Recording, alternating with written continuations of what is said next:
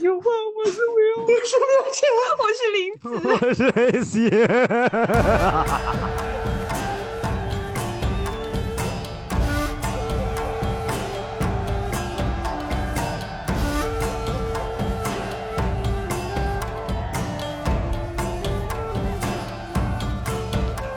谢听众老爷们听到这儿，然后还没有关掉本期节目。哈哈，我们这一期的主题是最近非常火爆的，然后点燃了大家对国创的希望的《中国奇谭》，以及我们顺便会聊一下，也是最近更新的反响也非常好的动画系列《胶囊计划》。没错，对，这两个系列的话呢，其实在之前我们能够在 B 站看到很多相应的宣传物料哈，然后。呃，不管是更早一点出来的胶囊计划，还是最近的中国奇谭，其实很多人都会把他们当成说中国版的爱死机，当成这个来看待。然后众众所周知呢，就是我们电台对于这个流行文化，呃，本来也就是非常热爱的哈。而且我们电台有两位相当于是动画行业的从业者，所以说。呃，对于这个动画短片这个方面呢，我们一直也是比较热衷的哈。之前那个 S 级系列的话，我们其实也已经做过，应该至少做过两次节目了。嗯，嗯嗯嗯。那么现在除了这个项目的话，我们自然也是不容错过第一啊。虽然说我们整体看下来的话呢，其实我不知道你们三位哈，我感觉《中国奇谭》是是稍微有点高开低走的感觉。就如果说我用一个高度系列化的这样的眼光去看待它的话。嗯，确实，就是整体来讲，它确实是把就就其实有点像是咱们之前聊那个喜剧大赛第二季的时候说的，他确实把最硬的几个节目都放开头了，然后然后创造一个先声夺人的状态。我觉得这儿就是 Q 到爱死机哈，就是爱死机器人这个系列，我们之所以在二零一九年，然后包括之之之后的节目都盛赞它，我觉得有很多不同方面的原因，其中之一就是它让这种不同的工作室做动画，然后做一个合集，以一个相对统一和一致的主题推出来，让这种形式为大家所知了。所以实际上，我我们我们可以想象，就是二零一九年之后，如果你想做一个类似《S 级》和《中国奇谭》的项目，其实它的市场认知度就已经变得非常好了。你只需要做，你不需要做任何的，就是那种你要告诉观众这个概念是怎么回事儿，你需要告诉观众说为什么我这每一集就十几二十分钟，然后每一集画风还不一样，大家天然的就会接受。我觉得这是一个挺好的背景。从这一点上来讲，《，S 级》还是挺。功德无量的，对啊，这也是当时录制 S 级节目的时候，我不停强调的。我为什么就会觉得这这这一类的项目特别好，特别好，就一定要有。嗯，对，就现在在中国奇谭和胶囊计划这两个事儿上，我们可以看到，就是算是种子发芽了。就是之前做的这个事儿，前人栽树，后人已经在乘凉了。这是一个让我们大家都觉得挺兴奋的一个利好的事情。嗯，你怎么政治敏感度这么低？什么叫前人栽树，后人乘凉？谁是前人？你你把话说清楚啊！我们泱泱大国，泱泱五千年，是吧？就，我天哪！行，我本来也想整这个活的，这个活 不怪连维哦，主要是你现在如果打开中国奇谭的，呃，这些视频，包含那个胶囊计划，然后如果你打开弹幕，然后你听到听到有人看提到“爱死机”三个字，在后面一定有一串骂他的。啊，这样行，那我保证叔，我以后不说话了。嗯，贴上。呃，我觉得我们还是就是呃，按照惯例嘛，先来一个总体的打分，就是咱们先不分级，然后就中国奇谭呃，目前来说已经更完了的整个的八集，做一个整体的评分，大家给到的分数是多少呢？啊，就是不管是从商业角度，还不管是从什么角度，是吧？就是只只不管从什么角度，就跟你看一部普通的电影，然后你给他打一个分。你们先打吧，我先想一想。这么难吗？我我要计算一下平均分啊。算啊，要这么算嘛？就是那那你要不要计算加权平均分？就去掉一个最高分，去掉一个最低分，最终得分是吗？对吧？对。其实我看完整体的话，就是因为我是等到它全部都出完了之后，然后八集一口气看完的，一个七七点三、七点四的样子吧。那我觉得还是蛮高了。那比起我给 S 级的九九点几分来说，那那那确实，那那没得比，好吧？这俩东西，我我的话，我觉得能给到大概，其实也是，我觉得中国奇谭的话，我能给到七分上下这个样子。嗯嗯，但是肯定超不过七分，因为有好多个章节吧，有好多有好多集，它的完成度确实是达不到我的期望，可以这么说。嗯。然后胶囊计划的话呢，可能分数会更低。胶囊计划的话，大约能只能给，如果就是说从整体的角度上来讲的话，我最多也就能给个六点五左右，六到六点五之间吧。嗯，是因为我觉得某种程度上，胶囊计划这个系列当中囊括的相当一部分的作品，它并没有按照当初所谓的这种，就是他自己给自己的既定的定位，说去服务于嗯轻科幻或者说是中国的爱死机。是的，他其实我说的甚至难听一点，我觉得这里边有好几集是投机取巧，甚至滥竽充数的。所以说它的密度，呃，它本身是十二集嘛，它比那个中国奇谭要多出四集。所以说，相对来讲的话，里面特别特别优秀的，能够让我觉得说太惊艳了的，可能也就只有《太空奇侠基曼》这一集。所以这个系列的评分势必是会稍微的低一些。嗯嗯，你们呢？喵晨？你们呢？你们两个为什么都沉默了？不是，我在我在想，因为我在想，如果如果按我给 S 级打，就我自己给 S 级打分那个标准的话，我给中国奇谭打分肯定是低了的。嗯，但是也客观，中国奇谭有几集也客观上的确是质量不够好。呃，如果就综合一下这个考量的话，我可能能给到个八分左右，八点一、八点二吧，就是中国奇谭。嗯嗯，胶囊计划的话，我就真的我已经完全忘了我有没有看过胶囊计划的所有的了，我只记得太空，我只记得基曼了，就我只给基曼打分吧，就是基曼能打个，能打个九分吧，就是，就单独拎出来。所有人都爱基曼，对，那确实，人人都爱基曼，很很难不热爱，对，很难不热爱。那喵晨呢？喵喵喵晨打了吗？我主要是沉默一会儿，就因为毕竟刚这个递交了保证书，说我以后不说话了，然后马上就说话，岂不是显得我心非常的不诚？就是听我们。听这期节目的朋友们，就是知道，就是我至少让他们催了这么多次才说话，我的保证就是还是比较那什么的。希望各位那个就是在 B 站发弹幕说什么“泱泱五千年”的朋友们原谅我，对我我我我我我我我我很害怕你们，对，就是这个样子。我觉得《胶囊计划》，因为我我其实只看了两集嘛，就是那个吉曼那一集跟那个终极体验那一集，其实我整体的观感还可以，但是因为其他部分没看，我就先不打分了。我我只能说这两集我感觉都还挺好的。呃，就是中国奇谭呢，前三集我都非常喜欢，但是就是昨天一个顺着看起来，我就明显的感觉到后面几个都让我有点难集中注意力。我觉得这是一个非常直观的质量下降的一个一个感觉，虽然可能有点主观吧，但是我觉得从我个人的角度来讲，我就听歌什么的都用这个原则来看，那肯定后几集就没有那么吸引人。但前面的几集，尤其是第第第一集、第二集。呃，其实第三集也可以加入嘛，就是尤其是第二集都让我非常喜欢，所以说我可能也会给一个七点二到七点五左右的这样的分数。嗯，等一下我们就具体再展开。那如果说要大家选，就中国奇谭里面最喜欢的单集，你们可能会最优先选哪？有点难选，前三集都挺喜欢的。啊，单集的话，我那我觉得我们至少一个共同点就是前三集我们都觉得很好。那是，嗯是单集的话，我可能会在鹅鹅鹅和这个呃小满。我可能会在这两集之间纠结一下。啊啊啊！我可能会比较呃简单直接的选择小满。啊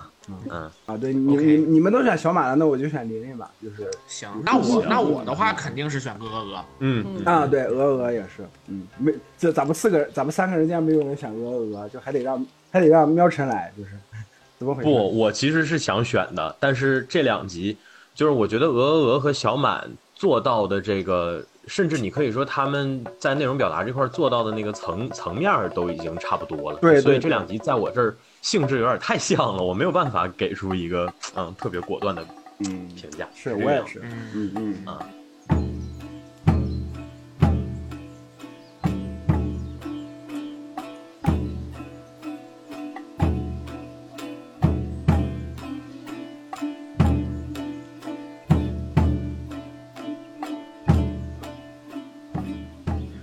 所以我们就接下来是按顺序来说，还是我们先挑自己喜欢的来说？呃，我觉得按顺序来吧，因为那个这个系列，我反正我觉得还是反正也没有几集。确实也不多哈一。共一共就八集，是的，那是的。同同志们，我们本集要高开低走了，就是，嗯，那这样，我们倒着来，我们先说，我们从最后一集往前说。太抽就这样吧象了啊，呃，也也不是不行啊，倒也不是不行，对。但但是我觉得大伙儿可能还是想先听一些自己最感兴趣的内容吧。我觉得不妨我们先把，比方说我们先把小马说了，就既然你们俩都喜欢，然后我们就是把把我们仨都喜欢的说了，然后再倒过来。也行也也行。也行那就先说小满吧，小满我也听先先说，小满吧，嗯，嗯嗯嗯，呃，小满的话，我觉得他这一集的呈现形式，首先像刚才喵晨说的哈，他说他觉得我们几个可能更多还是热爱这个呈现形式这方面，因为他确实算是，我觉得在过去这说的大一点吧，过去这十年里头吧，好像都没怎么看到过剪纸动画，对吧？我觉得这个门类现在在在在在在国漫也好，你说中国动画里头，好像几乎是是非常缺失的一个一个类型。对，嗯，它这个当中，反正我我我看到的哈，包括我也参考了一些，就是剪纸，它它应该是有剪纸、有年画，甚至还有漆画。嗯，至于其他的还有什么其他的门类，我就不知道了。你们有没有人知道？就是其实小满那个刚刚一出来的时候，会给到一个非常强烈的即视感，因为啊、呃中国奇谭它的这个系列出品，其中之一是这个上海美影厂嘛。那么其实比起说是剪纸来讲，它这个呈现形式或者它的美术风格更接近于我们之前看过的葫芦娃系列的，其实是参照的皮影戏风影格。哦哦哦哦，嗯皮影。我其实有有有想，我其实有在想，但是我在想的是，就是它 within 动画的这个维度里头的话，或者说是之类的。就是它制作的话，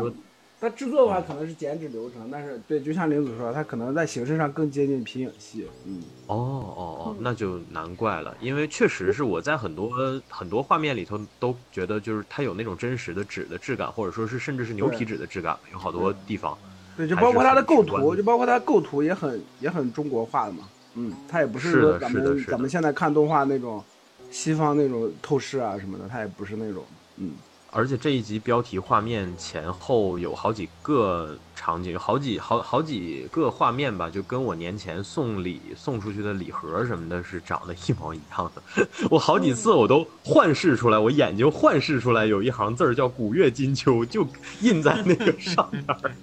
就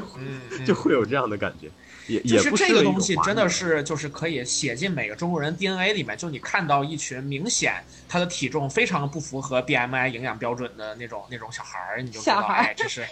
就是就是一帮胖娃娃，然后就就你一看到那个就有种 DNA 就动了的感觉，再加上它其实很多的部分都是尽管场景上没有必要，但都是大红色。就你一看就是奔着那个那那那个那个喜庆的氛围去的，嗯，哎，是的，嗯，然后在一些构图风格上，就包括四个小孩一起玩的时候，其实，呃，如果是有一定的这个国画经验的朋友们，会很清晰的感受到，就是那个同系图，就是也是我们比较传统的一种呃工笔绘画的一种构图形式，呃，包括说像它那个鲶鱼，就船上的那个圆形的鲶鱼图案。它后面，呃，会呈现的这种独特的构图，就是画面当中抠一个圆形出来，然后在这个其中去，呃，去动，就是这些东西都是非常传统中式的一些美术表达。那嗯为什么我会觉得说小满给我的就是我最喜欢呢？是因为其实，呃，要拉踩一下 中国奇谭当中的其他几集。因为它所谓的内核设置是和中国的所谓志怪传奇故事是相关的嘛，对对。对然后在这个命题之下，其实其实我们能明显感觉到有几集是比较牵强的，去 刻意的在一个里面就是专门给他设置某一个东西来贴题，对对，对然后也也有几集是有一点形式大过于内容的这样的一种感受。那小满这集，我觉得他在这就是形式和内容两个方面平衡的是相对比较好的。他既给到了一个非常强烈的视觉的印象，这个故事本身又有一点那种中式的带点古怪，然后带一点点。呃，可能细思极恐的部分，就它整个的观感给人很平衡的感觉，这点上我觉得是这个系列里头做的比较好的一点。嗯，是的，是的，嗯嗯。其实刚才玲子提到那个用圆形把画面框起来，然后让你看到在。一个规则图形当中，然后大家的活动之类的。其实我想到，我直直观想到的是，我不是潘金莲那部片子。我不是潘金莲哦，对，它虽然不是动画，但是它也尝试用了类似的表现手法嘛。嗯，我觉得这种东西可能其实就是真就是属于叫什么，在使用的人过少的时候，那么你只要能够在合适的场合或者说传播度够广的地方，哪怕你使用了一次。呃，哪怕后来没有人就是机械性的去效仿你，但是你都会给大家留下比较深刻的印象嘛。所以说，你像那个当时看我不是潘金莲的时候，其实说实话，我在那个阶段就已经不是特别执执着于片子的内容或者说片子的表达之类，就是我可能更多的是看的就是形式了。所以在那个阶段，我觉得他就是这种所谓叫不把，嗯。不过度执着于内容嘛，就是说它内容和形式都充分的给到你，能够让你感觉到说，嗯，形式的方面它也下了足够的功夫。尽管那个片子可能更多的是重内容的，就是我看到这样的尝试，我会觉得很很不错。然后这次小满其实也是嘛，它相当于使用了好几种非常花哨的形式，但它把这些东西结合到了一起。然后整体给你呈现出，我刚才其实说那个古月金秋和礼盒，为啥是想说这个？就是就是我觉得整个这个片子给我一种，我我甚至可以用雍容华贵来形容。嗯，对对对对，它是一件奢侈品，它是一件国风的奢侈品，或者说是中式的奢侈品。嗯，给我一种这样的感觉，就是或者说再做做一个不太恰当的比喻，就是如果我现在要出个，比如说就是用。那个中国中式元素弄这么个说唱专辑，我可能会选择把专辑搞成封面之类的，就是我的视觉部分可能会搞成这个样子。嗯嗯嗯，对，因为它它那个鲶鱼的那个圆形的那个那个那个团团形的图案还蛮刺绣的，就是蛮有是是是很酷，其实嗯对嗯，因为它配色是大红跟金黄嘛，就这种的在古代就是皇宫才会有的配色。嗯它的主要的配色，嗯，所以会有会给大家一种华贵的感觉，嗯嗯嗯。哎呀，我就想起来，我就想起来，我大学的时候跟着老师，跟我们系系主任一起做那个剪纸，就是我怎么都提不起兴趣，然后就是，但因为因为我们那个当时的形式是用 Flash 做成剪纸的形式，就它里面它会用几何图案高度概括，就是。高度概括人物跟景色，然后，他其实是做的一系列的那个山西民歌的 MV，然后用的是剪纸动画，就用 Flash 做成那个剪纸动画的形式。我靠，我做了一，我做了大概两三个月，真的做不下去，就是。哇，你这么一说，我脑海里的第一反应是连维欧用就是剪纸风格的 Flash 动画给朝你大胯捏一把做了一个 MV。加赢在就交朋友，交朋友。我我我我万万没想到，就是我全力控制这期不整抽象的时候，竟然能出现一个让我如此眼熟，就如此耳熟能详，一听到 DNA 都动了的这个要素。你知道，我跟我的云南女性朋友每天疯狂的 Q 这个朝你大胯捏一把，把人家都 Q 疯了。我们不要节目调性了吗？刚说完华雍容华贵的小满，就来一句朝你大胯捏一把。哎，不是，是这样的，就是当你有足够的自信，或者当你足够的沉迷于某一个审美体系的时候，不管外界觉得它再土，其实你都可以把它做出高级感来。嗯，对确实，确实。嗯，我有一个皮影戏，对吧？嗯，我有一个还蛮强的即视感，是看到那个巨大的黑色鲶鱼从水里面钻出来的时候，我当时脑海当中。第一个想到的画面也跟 AC 老师一样，有一个就是那种联想，就是《西游降魔篇》，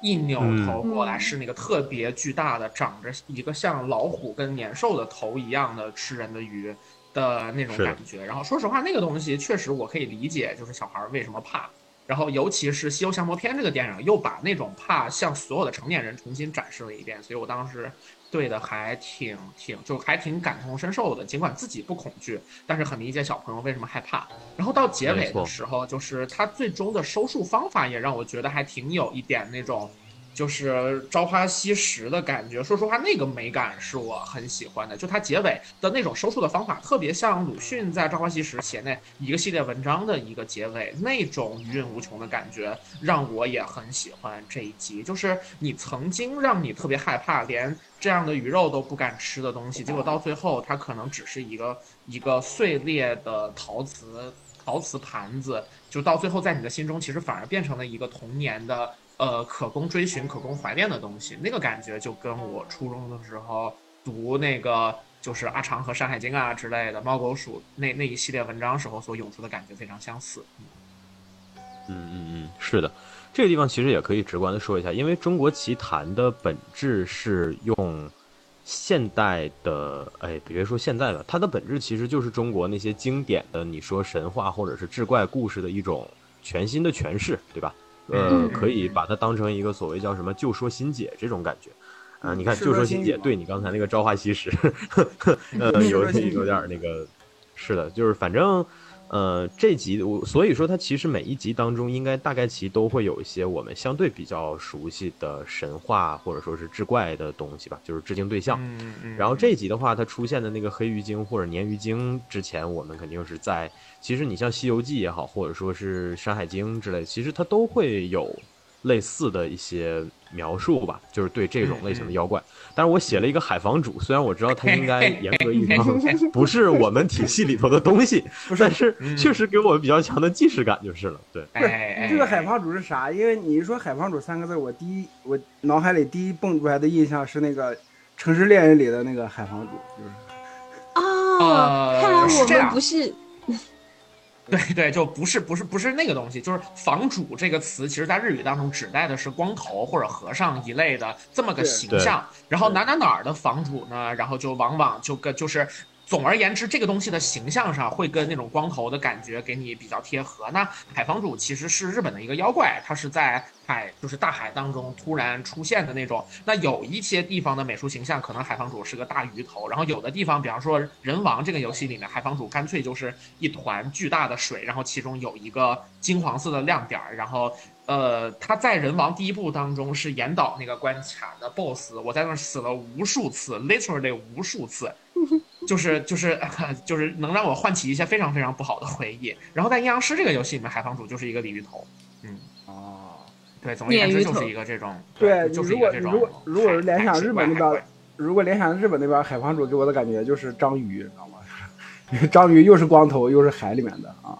如果但但好还不是那种就是特别多触手一类，它可能我知道，或者说就是一团的东西。嗯嗯，对对，就是海防主，反正之前在很多最近这些年吧，就是很多你说和风也好，或者说是呃有类似元素的作品当中，其实也都有出现。嗯，在中国观众心目当中，可能最早有一定流行度的，应该是阴阳师那款手游。里面的那个海房主的形象，他就是其实比较符合我们刚才说的这种普遍意义上的描述嘛。他是一个看上去有些大腹便便的，然后呃肯定是揣着一串佛珠，嗯，穿的就很有那个僧家的那种感觉的。他应该是海里的大和尚。对对对对，他是那不就是流沙河里的？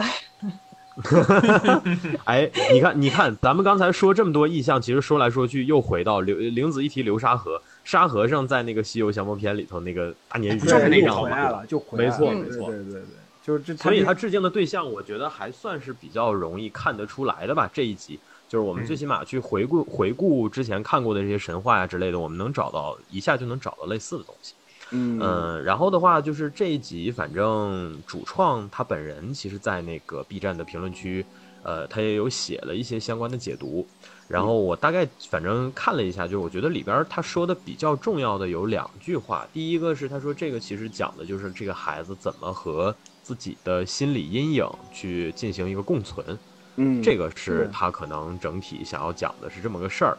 呃，然后再有的话呢，就是这个作者你能明显感觉得到，就是我觉得他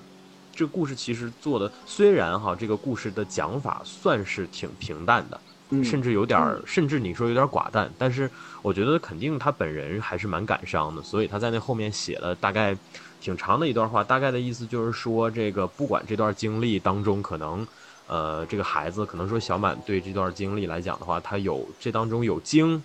呃，有惊吓，然后也有迷惑不解，呃，然后也有怎么怎么样。但是无论如何，这是他自己独特的一段经历，值得收藏的一段经历。他最后把这个黑黑鱼的这个盘子收起来，其实也有，呃，把自己这段奇遇封存起来的这样的意味嘛。但是呢，他说就是说，虽然最后在市场看到那条已经被宰杀掉的大黑鱼的时候呢，象征着他那个神秘恐惧的心理阴影彻底的解开，但是与此同时也意味着他的童年就回不来了。进入了世俗的世俗化的状态里面。对，没错没错。反正我觉得能能感受得到，说他还是。就是作者本身吧，肯定还是蛮感伤的，嗯，然后我我其实说实话，这一集看下来，整体看下来，我为什么会特别喜欢？其实也也有这个因素在。就这一集，其实说实话，就是你很多人乍一看会觉得，要么看不懂，要么看不下去。这个其实是好多人直观的感觉，因为这一集，哦。啊，对你，你先听我说嘛，就是因为你看哈，呃，《中国奇谭》其实前三集总体来讲都还算是，我觉得它讲故事的节奏，呃，是乃至于说整个故事的调性，呃，总体来讲其实还是比较符合成年人去看什么东西的这种预期的。虽然我们说第二集《鹅鹅鹅》是稍微有点奇怪，但它的节奏，就是它。点和点之间那个节奏也是算是相对紧凑的，对，尤其他那个他每次那个他每次那个文字的出现，他那个节奏感都很强，就是他卡的那个点儿特别对，嗯，是的，是的。但是乡村巴士和小满这两集呢，嗯，就是说实话，就是其实整个故事的节奏确实是非常不符合我们日常看的那些东西的这样的一种节奏，对，所以说自然而然很多人会觉得说，要么看的有点闷，要么看的有点迷惑或者之类的，但是。我想说的是，反正我觉得吧，就是他他用这样的方式去讲一个孩子的童年的经历呢，他实际上提供的是一种纯粹的还原视角，它甚至比纪录片还要更加的纯粹，就是它就是纯记录，它就是你用 DV 放在那儿摆一天拍出来的那个原片儿，它其实就是这样的一个东西。他他也没有去剪几笔，甚至都不像我们去剪节目啊，又加什么各种各样的东西，什么都不加。对，他就相当于是完完全全纯粹的拍了这么一段东西，就让你看到这个人在那个特定的时间节点发生了什么事儿。所以他真的朴素的让我觉得就是，说实话还是挺新的吧。而且你就像说咱们现在看很多的东西，其实，嗯，你不管说咱们有没有自己先去看作品的习惯吧，都或多或少的会结合。互联网，或者说我们看到的一些来自其他地方的声音，可能我们多少会参考这些东西，去对我们看到的东西进行一定程度的要求啊，或者说是解读吧。但是这个作品会让我觉得说，它呈现出来的这些东西，就并不是想让你基于所谓的社会化，呃的这样的视角去对它进行一个呈现形式的预设。所以，而且这个东西因为它的呈现形式有足够的华丽，所以说我会愿意去接受，我会愿意去把我日常的那种呃看东西的习惯去去去调整过来，就是顺着它的这个气氛走。小满我看了两遍，嗯，我看了两遍，我看了，所以我看了不止两遍，我可能看了三四遍啊，就是，嗯，这个就是让我觉得说有点大巧若拙吧，甚至你可以说，对对对，嗯。其实刚才一些提到乡村巴士这一集嘛，就是这一集和小满这一集蛮像的一个点，就是它都是呃更贴近于导演本人的，就是这个呃个人体验。嗯，对，个人体验，这也是我想说的，是他个人，对，是他个人的情绪的体验的一种具象化，就是个人的东西，他可能在。呃，叙事上、节奏上或者一些表现上没有那么的大众化，或者说，就像 A C 说的，没有那么贴近于我们惯常看到的一些节奏感啊之类的东西。但是，当你可以呃，就是去去以一种体验他人视角的这样子的一种心态去看的话，其实你能够收获到更多的东西。对，小满也好，乡村巴士这一集也好，就是都会给到你那种，就是你好像和某一个人的某一个时间。点的那个精神状态有一种共鸣的感觉，这种贴近感是很好的。对，就打通了，就两就是观众跟导演之间的那个心心心灵是打通了的那种感觉。嗯嗯嗯嗯。那我再补充两个点，一个就是，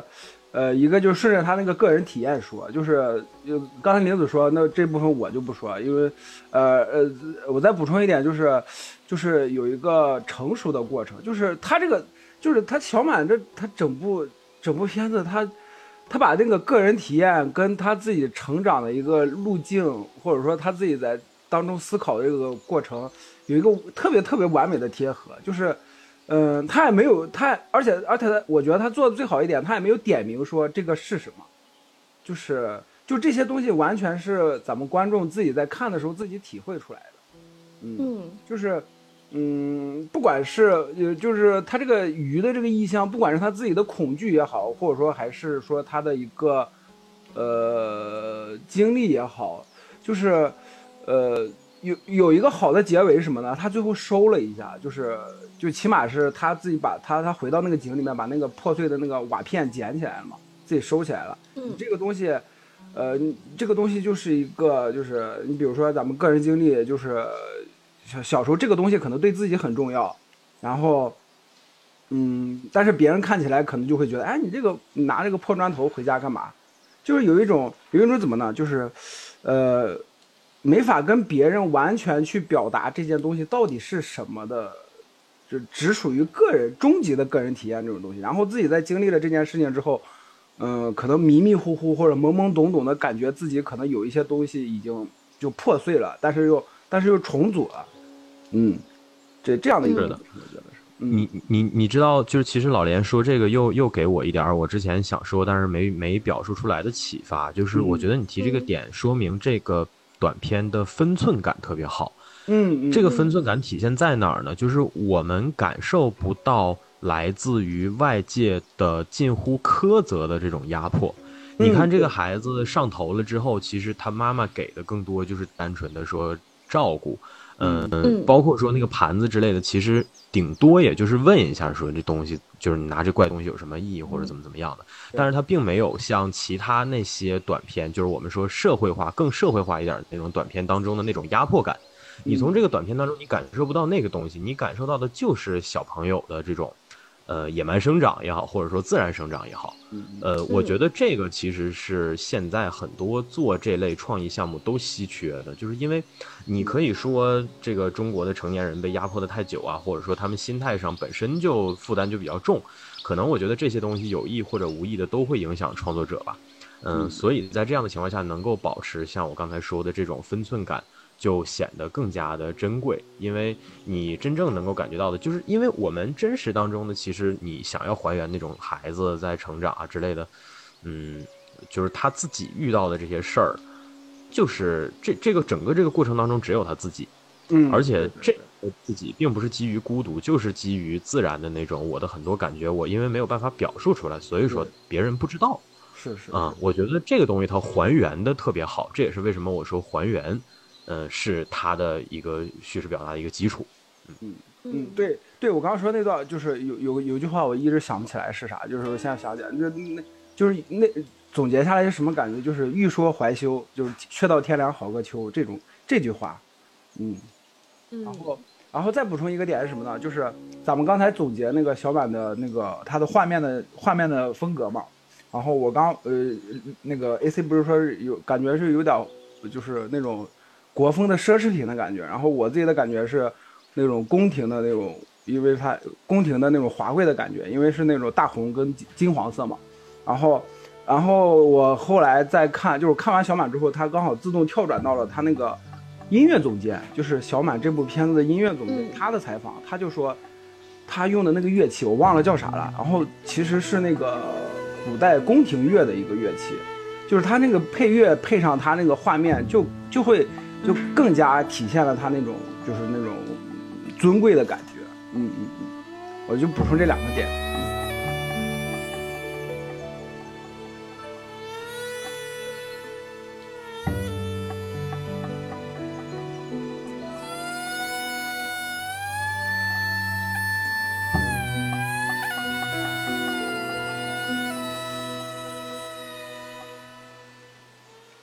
小满说完了。小满说完了，说哪个呢？玲玲哪个呢？说玲玲可以。玲玲，玲玲，玲玲我不太喜欢。啊，玲玲不太喜欢，因因为因为啥不喜欢？是因为她太过商业表达了吗？还是说她表她说那个东西太满了，就是太铺，就是说的太直白了？你觉得不喜欢？是因为这个原因吗？嗯，怎么说呢？就是就是就是，其实就是对于中国奇谭这样一个系列，呃，我的期待可能就是说更偏向于，呃，期待看到一些风格化的东西，就不管是叙事风格也好，美术风格也好，还是音乐风格也好，都更期待有一些风格化的东西。那玲玲这一这一个呢，虽然说你一开始能看出来是大东北。呃，就是这个故事的一开始就会给到你比较强烈的一种套路化的感觉啊，对，嗯，就是这个故事本身其实你是很眼熟的，然后再加上它的这个抽帧的三 D 风格，嗯，我可能觉得就是我知道这个是创作者本身故意的一个表达，但是这个表达舒不舒适，我觉得是呃另外一个层面的问题。那对于我来说，这个这个感受不是太舒适，因为它抽的有点太过了。就他抽到了，应该是十二帧左右吧，就是他的那个掉帧非常非常的明显，但同时他又没有去贴近于摆拍的呃画风，那他给到一种很怪异的声色的感觉，这感觉我觉得处理上是不那么恰当的，所以对于玲玲的这一个的话，从故事来讲，从风格来讲，从技术上来讲，都不是特别的满意。嗯，明白，就是有种两头不靠，他既抽了针，然后搞得有点像定格动画，可是他呢，他所讲的东西又没必要非得是一个定格动画的形式，就会给人一种就是就是那那为什么要这么做呢的感觉。对，就是它的必要性是失去的。对，我也有这个方面的话，嗯，这个方面我提供个新的角度哈，就是也不算新的角度吧，就是我我提供一个理解它这种现状的角度，就是我看了一下它的主创解读，呃。这个主创者呢，他给我的感觉是他并不能用，就是他他所抛出来的词汇，并没有办法特别精准的能够表达他真实的想法。嗯，他给的解释是啥呢？他说抽针是为了营造出一种什么，呃，在画中的这样的感觉，就是他想让自己的这个东西看起来更像是一幅画，或者更像是一组画。他想营造的是这样的感觉。嗯。但是他说的那个话呢，又很书面，就是你会觉得非常的就是难以理解，就不是说常规的，不像我们在这解释说，我为了让它有定格的效果，我把针抽掉，他还没有这么说。对，就是而且那个抽象不是我们日常说的玩抽象那个抽象，是真的抽象，就是就是甚至有点说的不好听，有点词不达意嘛。然后的话呢，他给这个短片内涵方面的。总结，他说这个短片是一个残酷青春物语，就是这样的词汇一出现在我们面前，大就是说实话，大家伙是不是稍微有点意见了，对吧？你看到这样的词从这个核心主创自己嘴里说出来，也说实话也不比木乃伊大战大东北高级多少。就是我的反应就是。就是就少说两句，就是就是导演不要这么中二，就是你不是路遥，是的，是的，是的，是不是这种感觉？本身创作者出来聊这个东西，其实有点像那个陈正道在就是拍了好几部悬疑片，然后拍完就是电影记忆大师一放完，直接媒体发布会上开始跟所有人讲这个剧情。你们觉得哪有 bug？我跟你们讲，就这个稍微有一点越俎代庖了。就是我我我我就说实话哈，我觉得还是要稍微的把他这个话找出来，我就给大家念一下原话吧，就是你们也尝试着感受一下。他说：“琳琳是一个有关身份认同的故事。琳琳如果选择人类世界，就必须放弃自我，并且为此付出惨痛的代价。如果他选择回归到狼的身份，也就是回归自我，那么他就要忍受孤独。选择自我就要忍受孤独，get 这个关键词哈。”然后他说，现实世界我们同样面临着类似的问题，各种新鲜事物的诱惑容易让我们在其中迷失自我，失去方向，必然也会付出惨痛的代价。只有回归自我，回归初心，才能找到真正的平静与和谐。这是他对整个这个故事内涵的解读，啊，就是这一段话感觉和和和这个。玲玲这个片本身好像没有 一点点对吧？其实我想说的就在这儿，就是就是我我就很好奇，就是你们听完他这段话，你们在回想看玲玲过程中的感受，你们觉得是是一致的吗？我觉得并不是一致的。我觉得是一致的，就是我觉得他跟他这个表达是一致的。你们是觉得？那你要不展开讲讲？我觉得这位导演他刚刚说的那些东西更适合拿来概括另外一个呃动画片，叫《狼的孩子雨和雪》。嗯嗯，你们觉得老老连老连可以展开说说？对我还比较好奇。我我我我我我我想先问一下，你们是觉得哪里不一致呢？就是你们觉得，就是导演说的这个话跟他自己的动画里的哪里哪些地方不一致？就是就是我我的感受是，这个玲玲这个片子给到人的最直观的感受，最最强烈的，或者说浮在第一层的意象表达，和个人自我的探索好像没有太大的关系。嗯，给给到至少给到我的第一层的感受是，就是在讲两个不同族类之间的一些。呃，就是求同存异也好，是一些排外也好，是过去父辈的仇怨也好，还是这些也好，这是这是浮在第一层的东西。嗯，那如果要再继续往深挖，你说玲玲本人有没有这种自我认同的呃犹疑啊？这种这些东西可能是有的，但他但他没有放在至少没有放在这个直观的第一层上。那如果导演告诉我他对这个。故事的解读是这样子的话，那我觉得他走了一个太过于迂回的道路，把这个他所想要表达的内核包得太紧了，然后在这样的一个片场里，其实是没有办法进行一个完整表达的，以至于需要他单独再说那么多话，才能完整，才能完整他的这个表达过程。嗯，那那喵晨跟 AC，你们你们觉得呢？呃，那，听下你们感觉。我的感觉是这样的，就是如果他真的想讲的是一个回归自我、回归初心这样的主题的话，那么他应该更多着笔墨的地方是这个孩子自己的心路。嗯嗯，对对对。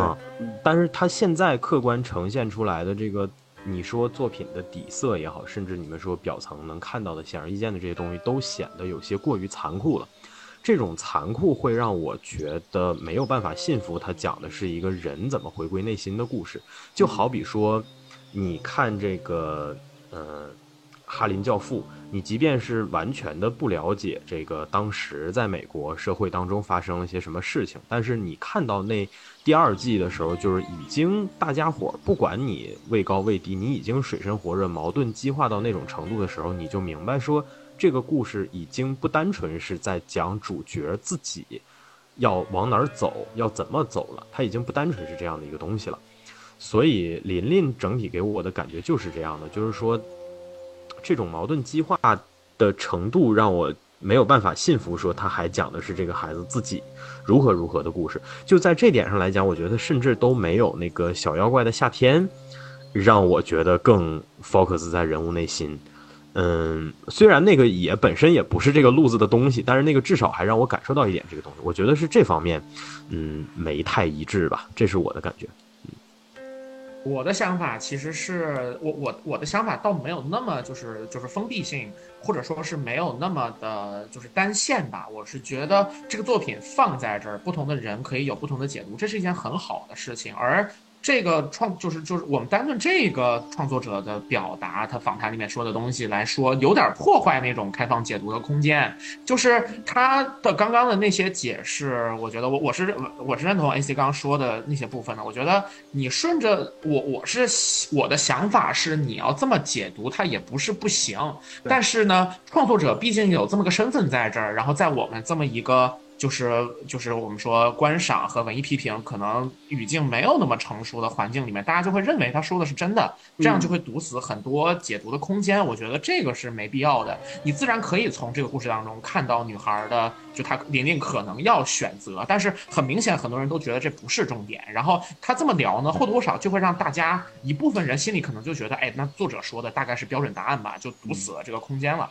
那单就这个说法来说，我是觉得我不太能够直接 get 到他的说法。为什么呢？仍然是因为这个故事用了旁白呀，对不对？对对对对对。这个故事用了旁白是，就是我们一开始听到的是这个男生不知道，但我后来很明显就反应过来，这是故事里面的那个小男孩长大了之后的回忆。那你使用了这么一个旁白，在叙事的角度上来讲，自然而然叙事者会容易变成一个比较具有主体性的角色。对，然后那那那可能林林，尤其是她还是山里面出来的女孩，就是她或多或少会变成一个被观看的对象，她会变成一个客体。那其实，在这样的一个框架里面，就是。就是那做创作者可能是希望哈，我们把它放到这么一个被大家观看的位置，然后我们来看她的选择什么的。可是，可是我觉得大家的心理状态并不像这个创作者所想的那样。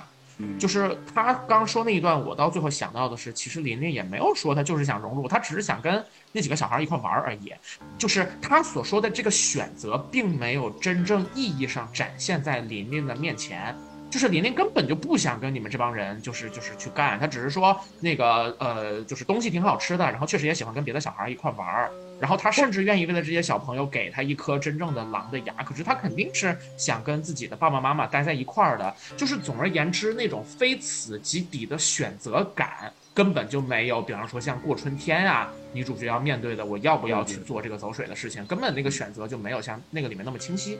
就是这部片子里面，就是琳琳的那个选择的重度，在在琳琳的人生中没有那么重，就是没有那么举足轻重，对吧？就是就就它不像一个真正的选择，它只是在不同的时段做不同的事情。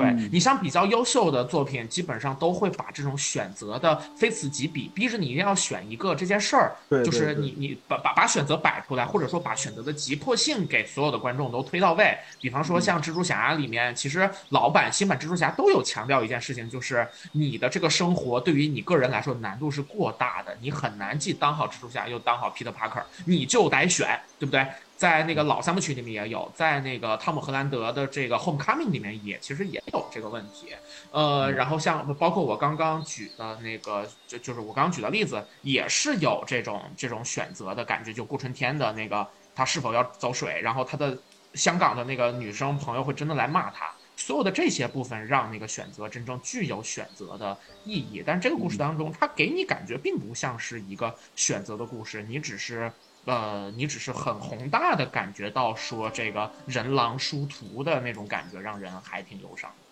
对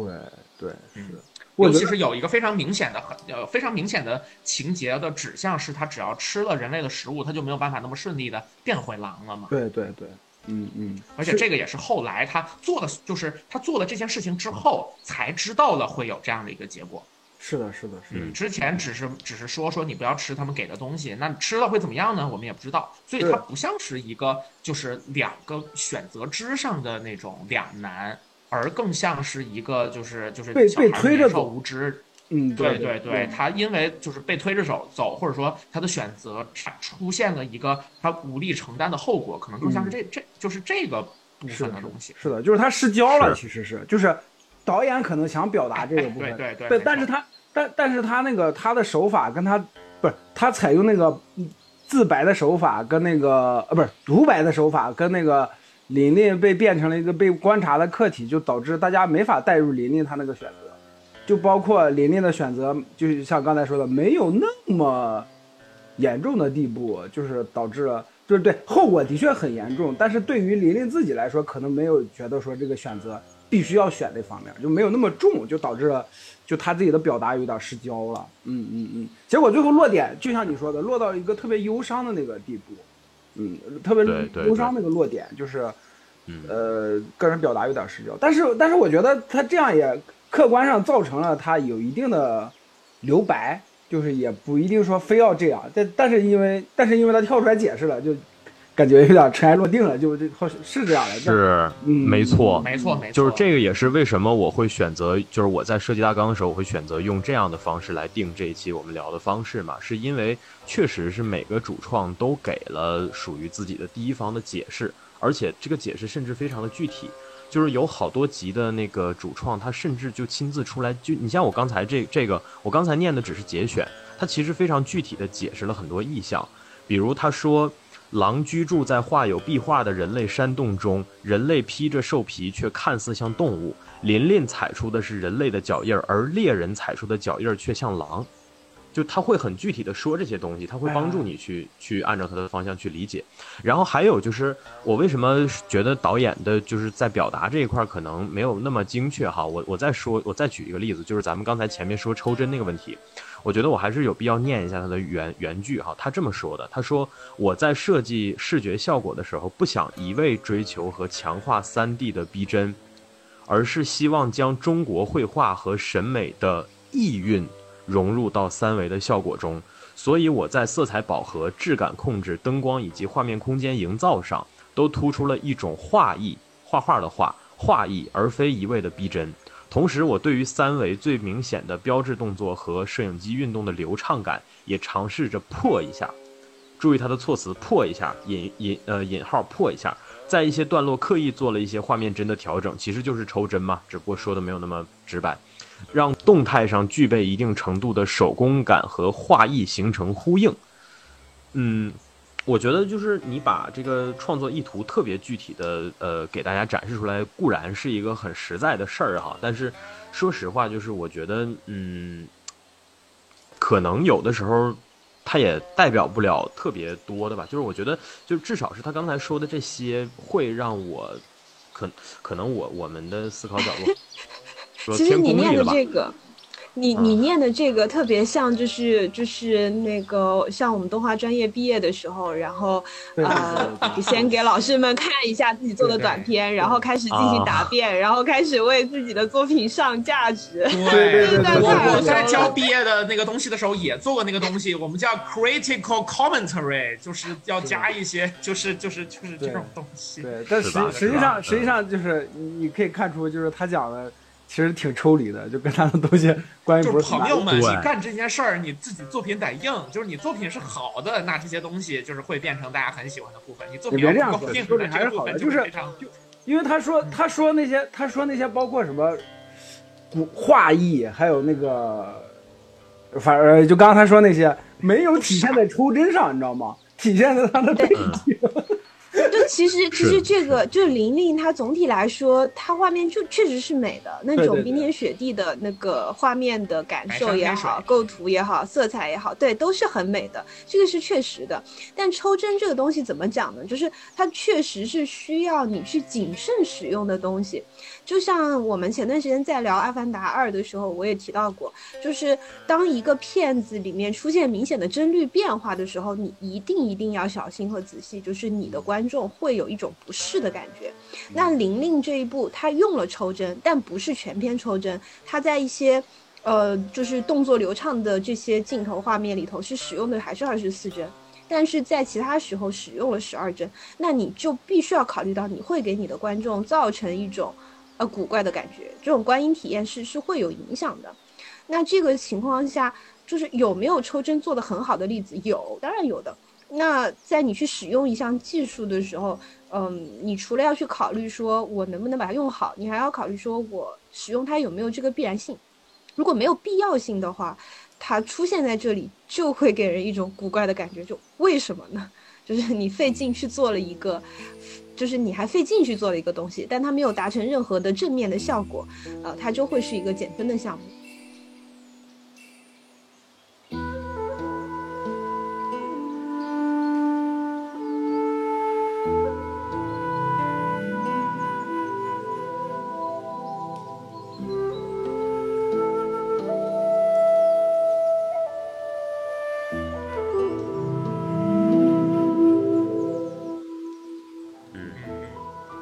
当时当时看完以后，AC 来问我说：“这个抽针，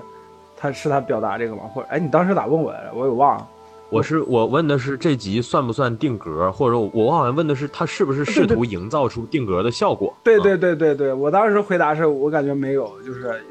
我当时回答是两个可能，一个是嗯，一个是就是他在用抽针来表达琳琳对于那个在在在在在怎么来着？”怎么说来着？在对于人类的恐、人类社会的恐惧，或者说他在，就是这两两两难的那这种感觉。另一个可能就是他后期渲染炫不动了，就是只能炫成双帧。是。就是我的电脑经费，就是我的那个特效的经费，呃，先集中在一些动动作场景、一些这种打打斗场景上，然后炫完了之后，发现剩下的钱不太够了，那炫十二帧吧。对对对，我我觉得这个是有可能的啊，是不是不知道？那个就就他们，我我今天就是感觉是我梦回我那个刚上班那两个月的时候，记录我们部门的会议的那个感觉，就是我在找我们之前的对话。我当时问维欧，我说这个表现形式是通过抽针去营造定格的感觉吗？然后维欧跟我说，他说那个有也有有可能是模仿蜘蛛侠平行宇宙的手法，还有可能是渲染出错了。然后他倾向于觉得这个是用来营造琳琳的恐慌。嗯，我们不管他最终他，我们不管他的意图真正的意图是啥哈。其实我我想说的就是他，我为啥会强调他语言表达方面？就是我刚才念那么大一段他的原话，他始终没有提说是想要营造定格的效果，或者说是想要，就是他的这个东西的作用是服务于作品本身的哪儿？他更多强调的还是他自己的那种，就是可能他强调的是他创作后端，就是他自己的那个想法。嗯。就是他说我试图让把这个意蕴融进去，但是他没有说我融进去以后对这个作品能够起到什么样的加持的作用，这个是我觉得，嗯，我会觉得说他可能没有很精准的把他的创作意图能百分之百的表达出来吧，这是我的感觉，嗯，但是总之吧，我觉得这个短片其实比较有创新意的，就是前面玲子说的背景设定在大东北，嗯，就是因为大东北你这么拍出来是真的很美嘛，这个不用说，我现在有家不能回，我也很尴尬。啊，我要是回去的话，我就能身临其境了啊，我就能真正处在这样的场景里，再去看这一集，我的手机就会关机啊，就是呃。然后我，那你用的一定不是华为吧？那你用的一定不是华为吧？是的，是的，是的，苹果就是阳痿电池嘛。对我，我说它这个里边提到的这种能，你看我在这儿又写了一个致敬对象，我又写了一个不属于我们文化体系的东西，就是德鲁伊啊，因为因为我很直观想到的是德鲁伊嘛，就是也是变变动物嘛，对吧？变鹰、变熊、变狼的。然后，但是其实。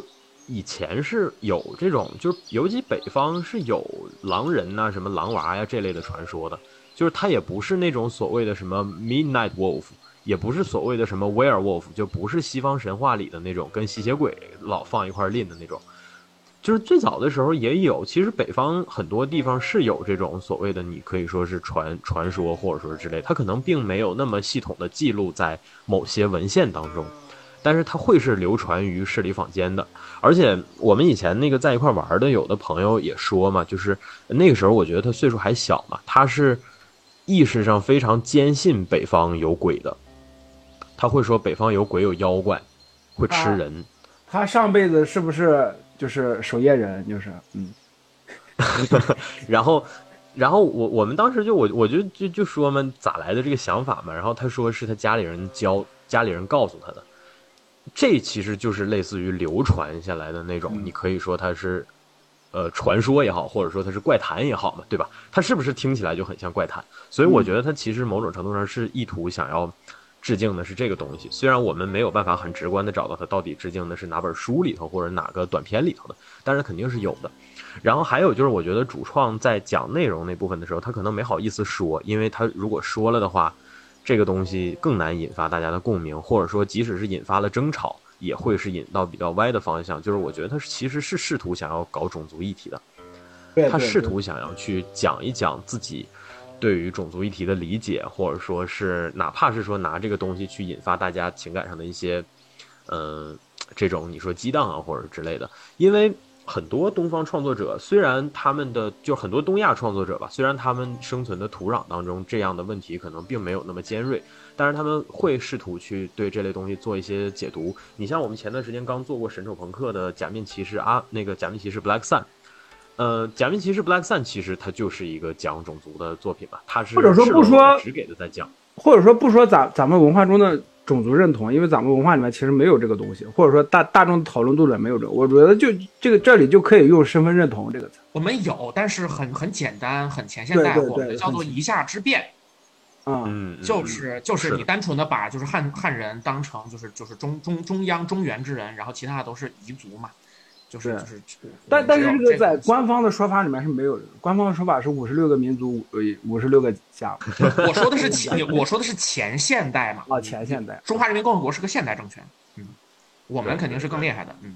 更好。所以我觉得就是他选择他选择的这个，哪怕是没好意思说，但是可能有尝试倾向的这个东西，可能本身也不是那么大限度的，就是泛流行化的这种议题吧。对，你说也势必会碰壁。对你说这块，我我就想起来，当时我看这个片儿，第一第第一反应是这是鄂伦春族的故事，就是就是就是东北鄂伦春族嘛，就是。你看我地方，我我我想的词儿就比你更老，我会说是黑水漠河或者素墨漠河之类的，这种。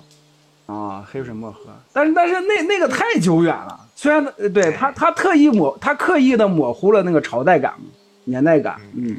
对，那我补充一个，就是 A C 有讲到说这个主创的访谈哈，我我仍然就是坚持我的态度，就是一般来讲，如果你不是对自己的创作然后达成的效果特别有自信。主创谨慎做这种访谈，谨慎的去解释自己的创作意图。不过，既然他都讲了，我反而有一点能够顺着这个想到的，就是主创的创作意图并不一定能够直接告诉我们这个作品讲什么的答案，但是但但却可以变成我们分析这个作品时候的一个参考。比方说，我自己在看这个作品的时候，我觉得它的结尾对我来说是有一定的问题的，就是呃，旁白旁白的那个男生的话说说那一天我的父亲走出去之后，他就没有再回来。然后过了一段就是很比较长的一段时间之后，他已经是一个成年人了，在田地上劳作，在迎娶着自己的生活。这个时候，河的对岸出现了一头呃壮年的狼，那个暗示其实应该就是已经成年了的琳琳嘛，大概是这个感觉。故事就在这结束了。说实话，我跟我爸一块看这个东西，在面对最后那个情节的时候，我有点不知道他会怎么感觉，我也不知道我怎么感觉。我们俩人都被这个结局搞得有点懵，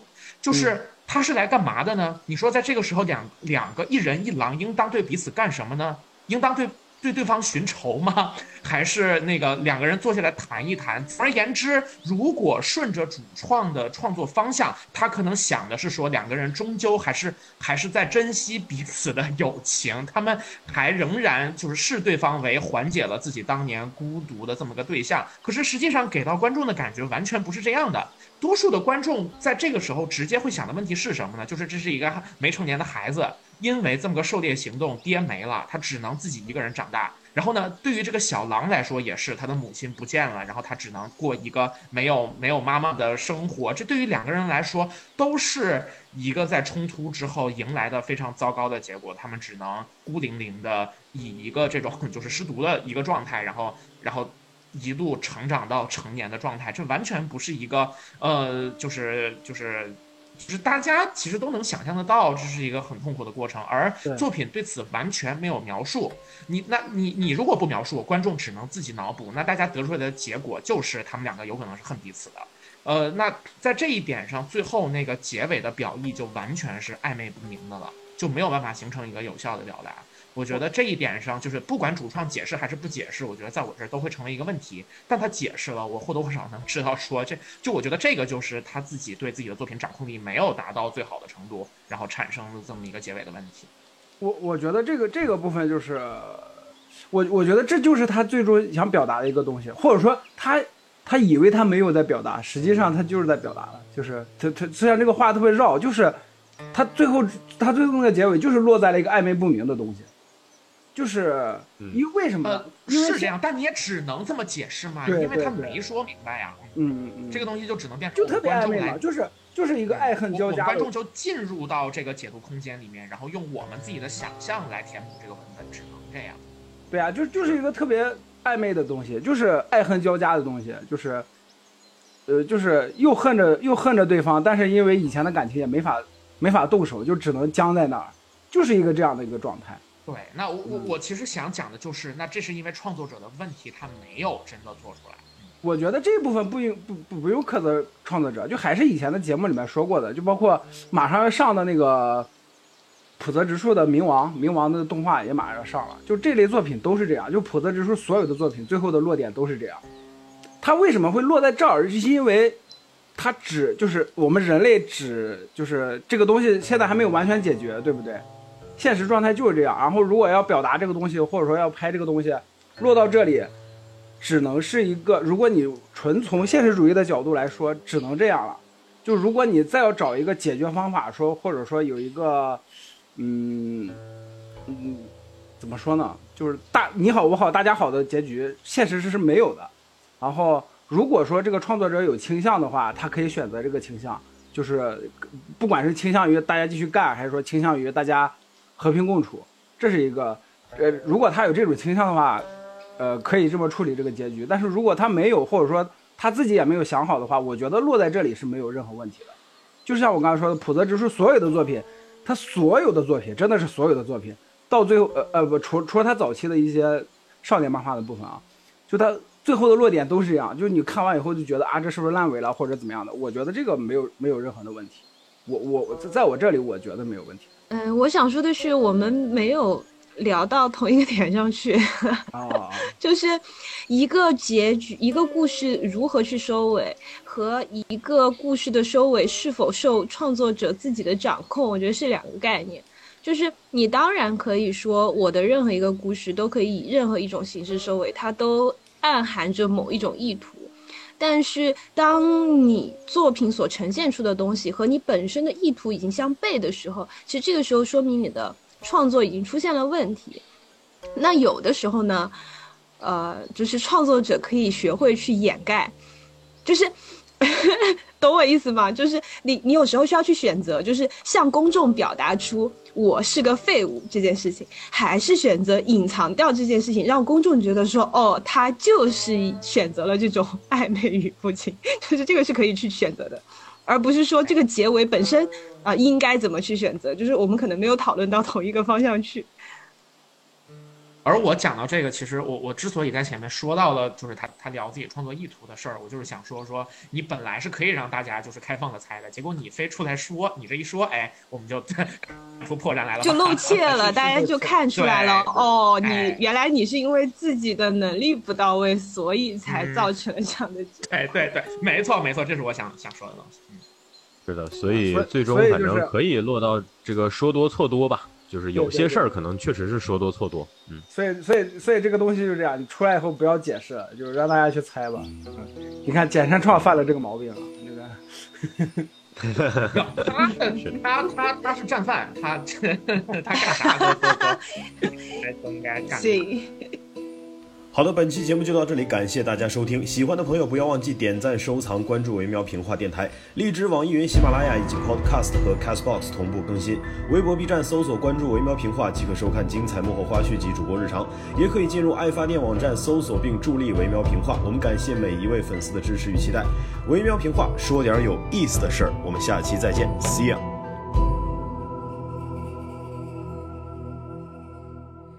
黑山黑水中。